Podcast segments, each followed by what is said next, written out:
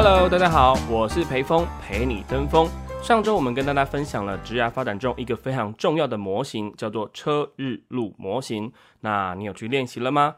其实这一讲播出之后呢，有非常多的听众有给我一些反馈意见，还是会稍微有些模糊。但是呢，我真的建议大家可以去试着把它写下来，说给你的朋友听，或是直接说给我听，那我可以听听看，这样的分析是不是比较合理，或者是说跟你自身的状况是接近的。那在上一集呢，我们有预告说这一周要讲的是所谓的 OOP 思维，OOP 思维简单就是四个单字，W O O P。W 代表的是 wish，就是你的愿望。O 呢，就是 outcome，就是你想要得到的结果。这两个部分呢，是来增加你完成目标的一个张力或者说动力哦。那另外一个 O 呢，是 obstacle，就是你可能遇到的障碍。那你要怎么去明确这个障碍，才有办法去克服它？最后，最后才是 P，也就是所谓的 plan 计划。过去大家很常想的就是直接做计划，但是如果你没有明确你的目标，或者是思考可能遇到的障碍，那这个计划呢，实现的可能性就变得比较低哦。在分享之前呢，你有没有想过为什么人们无法达成目标呢？当然，最常听到就是哎，有很多外在的因素让你没办法达成。更多的是大家会怪自己，就是说啊，我是我自己的意志力不够，我没办法坚持。但其实不是这样的哦。当人们的大脑开始思考目标的时候，其实我们的大脑是没办法区分事实和幻想的。那这会降低我们目标达成的几率。比如说，诶，当我们去报名健身房的时候，它不会让你立马瘦身或是达到一个健美的体态。但是在我们脑中呢，我们已经想象了这个画面，并且去做签约这个动作。签约的同时呢，其实我们已经下意识的告诉自己。我已经完成这个目标了，会大大的降低诶目标带来的张力，所以会降低我们的焦虑感，就会让我们上健身房的次数变得越来越少哦。所以其实我们的大脑分不清楚什么是计划，什么是决心，什么是真正的行动哦。因为有时候我们下了决心或是做了计划，但大脑就会误以为我们已经做过了，我们已经完成了，那整个行动的动力就会被消减了，就会发现目标是没有完整的。那这时候呢，OOP 思维就是一个非常好用的思维工具。但是，就像我当听到这个理论的时候，我就会觉得说，哎，其实我一直在用这个方法，哎，但是静下来心去思考，其实我没有真正的去用这个方法。那根据研究显示呢，你去观察，如果有学过这个方法的人，只有十六 percent 的人真的具有这个能力，四十 percent 的人只是觉得自己有，那剩下的人甚至连理解都是错的。那想象和达成真正之间的差距，就是这一百 percent 和十六 percent 的差距。这边呢，就是跟大家讲，哎，这个 OOP 思维其实它就是一个克服障碍的计划。那这个计划呢，就是用如果我遇到了什么障碍，我就会怎么做，就是如果就这样的思维方式，帮助我们去克服障碍哦。举个例子，像我有个朋友，他在一间企业工作了两年，其实他觉得自己的工作没有什么价值，那每天也觉得很累，有想回学校进修的想法。虽然说他有这个目标，然后下班之后也没有什么事情，但是每天回家就是不太想看书，跑来问我说：“诶，有什么方法可以提高他的行动力？”我这时候就问他：“如果你考上你理想的科系，具体的说会有什么好处呢？”他开心的跟我说：“那时候他就可以重新的充电，那可能会遇到一个更好的老师跟他学习，同时结交更多的人脉资源，并且把职场经验和学术结合，可以更清楚自己的工作目标。”毕业之后再找一个自己更喜欢的工作。那我接着问他说：“那当你准备考研究所的过程中，你会遇到怎么样的障碍呢？”他思考了一下，说：“啊，因为有点跨领域，那考试难度比较大。想上的学校呢，其实竞争又蛮激烈的。在准备的时候，心情会不是很好，没有信心。那觉得很多内容都很陌生，就没有动力去读书，甚至还会跟自己说：反正我也考不上，干脆就不要准备了。”那我就问他说：“诶，如果你情绪不好的时候，你通常是怎么克服的呢？”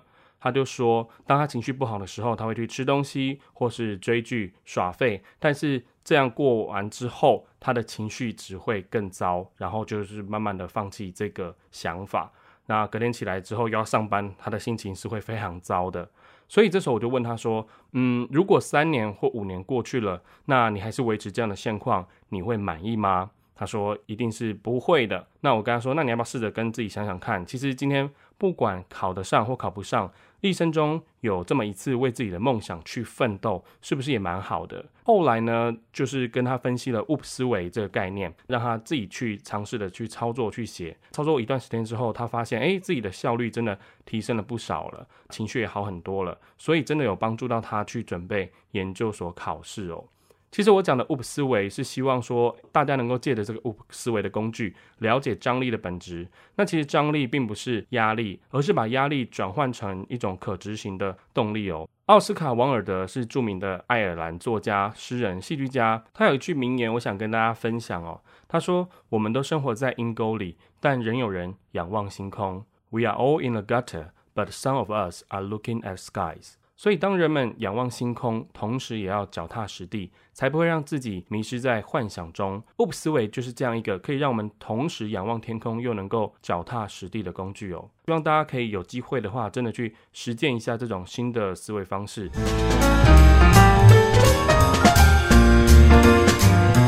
如果你不知道自己是不是有这样的决心，你可以想一下，诶，如果你学会这种思维方式之后，你会得到什么结果？或许你会变得更高效，或许你会变得不会这么有拖延症。然后呢，你可以想象一下，练习这种思维方式最大的障碍是什么？比如说，诶，你回到家了，只想休息，不想要再。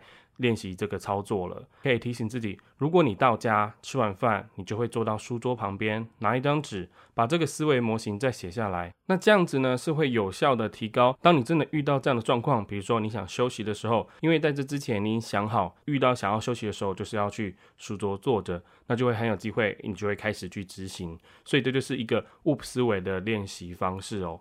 其实我们很常遇到这些能够。改变我们命运的工具，或是文字，或是老师，但其实你没有把你的时间和精力真正的投入进去。那其实我们的大脑就很像一个卫星导航，当你没有给他一个明确的指令的时候，你开上路了，根本不知道去的方向在哪边，它就会诶遇到一个路口就转弯，或是遇遇到一个交流道就上去了，但是跟你原本想去的目的地是可能不一样的，就是因为你在出发前没有设定好你的目标，他根本不知道要走去哪边。那更多的时候是因为遇到障碍的时候，我们不知道要怎么去解决。这个障碍，举一个例子，像是《瘦身男女》中，刘德华和郑秀文分别饰演两个努力减肥的超级胖子。那为什么郑秀文会这么胖呢？因为她总是忍不住吃东西，而且食量很大。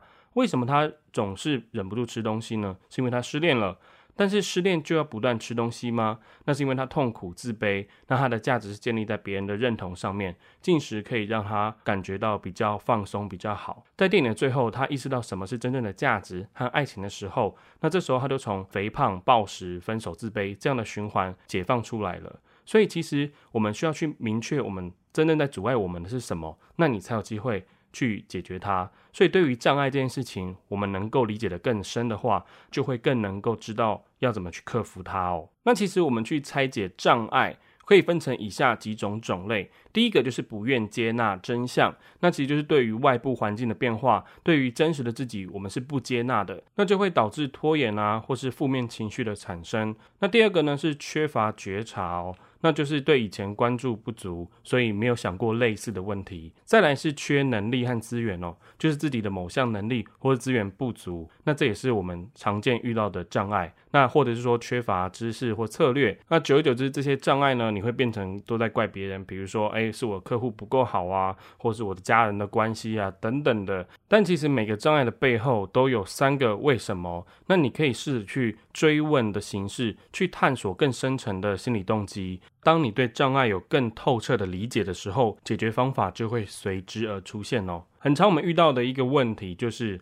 其实你设定的目标是一个非常大的问题，会让人们感到无从下手，这也是我们很常见的一个障碍。那我的建议是呢，就是把大问题去拆解成小问题，然后各个击破。最重要的是，你要给自己一个一整块的时间，或是一个安静的环境，不看手机，那也不被其他人打扰，你的思绪是可以流动的。这时候呢，最好是用纸和笔写下来哦，因为这是最安静、不被打扰的一个情况。如果说你用电脑啊或者手机，还是有可能会跳出其他讯息，分散了你的注意力。这时候写下来的时候呢，最好就是用我们刚才提到的“如果”。那么这样的思路去思考解决的方案，就是如果我遇到什么障碍，那么我要怎么做？这样就会理解出一个大致的流程，就不会陷入很迷茫的一个状态，或者是说看不到可能性。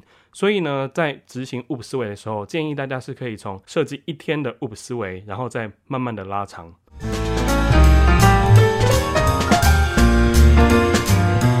那其实 OOP 思维呢是需要不断的去更新。我们前面提到 W 是 Wish，O 是 Outcome。那有可能呢？哎，你已经达到一个初步的结果了。这时候这两块已经没办法成为你达成目标的一个动力的时候呢，就要去做新的调整，可能设定一个新的目标。比如说你在你的工作上达到了一个阶段性目标，那你就要把目标再往上提升，让它具备有挑战性。这时候呢，你才有动力去真的执行它哦。那 OOP 思维呢，其实就套用我们的刻意练习这个想法，它其实是一个工具，那可以拆解，可以去调整或是整个升级，但。必须我们要反复的去打磨它，去试试看我们这个思维模型跟外界的互动关系。那最重要的是跟你自己的关系，你有没有真正的去了解你自己心理上到底是哪一些东西在阻拦你？那或者是说客观世界上，诶，哪些东西在影响着你？这样子的话，你才有机会提高判断率，并且增加达成目标成功的概率哦。这边比喻一下，其实 OOP 思维就像是一只导盲犬，可能你和我都是一个盲人，我们其实懵懵懂懂的开始一天的生活，不知道自己是谁，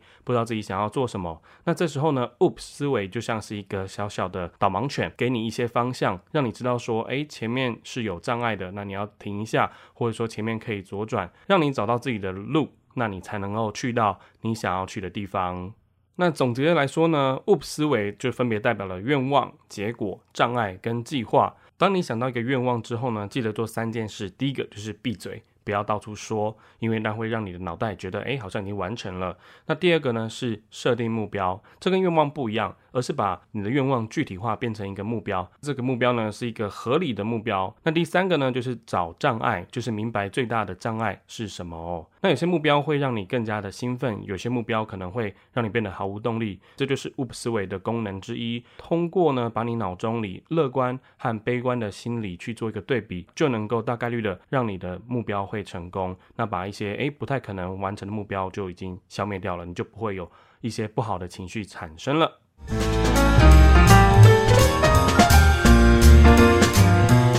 如果你喜欢今天的内容，或是有什么想说的，欢迎到我的粉丝团寡文社孤陋寡闻的寡文，可以在上面跟我互动。有人问说，诶，为什么要取这样一个负面的名称哦？那其实我认为学无止境，我们永远都是孤陋寡闻的，但我们可以从中截取最精华、最有价值的部分，分享给大家。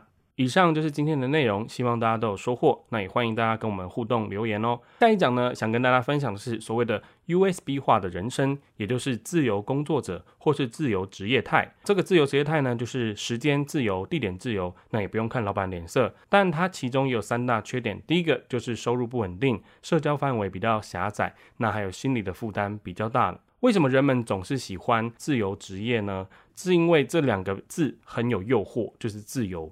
但是你仔细思考一下，就会发现，哎，这个自由它的定义其实是非常不清晰的。可能你可以选择时间跟空间的自由，你可以选择什么时间在哪里上班，但是你可能还是要面对客户的 d a y l i g h t 比如说，哎，这人的司机看起来很自由，但其实他回答时间是取决于他今天有没有赚到他设定的目标哦。那再是关系的自由，你好像可以选择不喜欢或者喜欢的客户，可能这样比起来，哎，你不用看特定上司的眼色。其实客户我们真的也不太能够选择，毕竟还有生活上的压力哦。但反过来看，其实在一个公司里面上班就很不自由吗？那很多的企业的主管啊，其实不用坐办公室。那一个真正优秀的设计师，诶，他也可以选择跟自己的管理者讨论方案，甚至拒绝方案的自由哦。其实人和职业有三个阶段性的关系，分别是雇佣、自由交易和共创。自由职业态呢，就是让你达到自由交易的状态。你可以不为特定的人工作，或者说不在一个特定的地方工作，甚至是诶你想在哪边工作就在哪边工作。但是呢，这是短期的自由哦。那其实真正长期的是不需要为钱工作的自由。这种自由的背后呢，其实是一种一个人就是一家公司的能力。那我们下一讲呢，会仔细的分析其中的区别，或者是说要达成的方式需要具备哪些能力，才有机会让你完成一人公司，让你有机会真正进入自由状态。那以上就是今天的分享，我是裴峰，愿是裴峰陪你登峰，我们下周再见。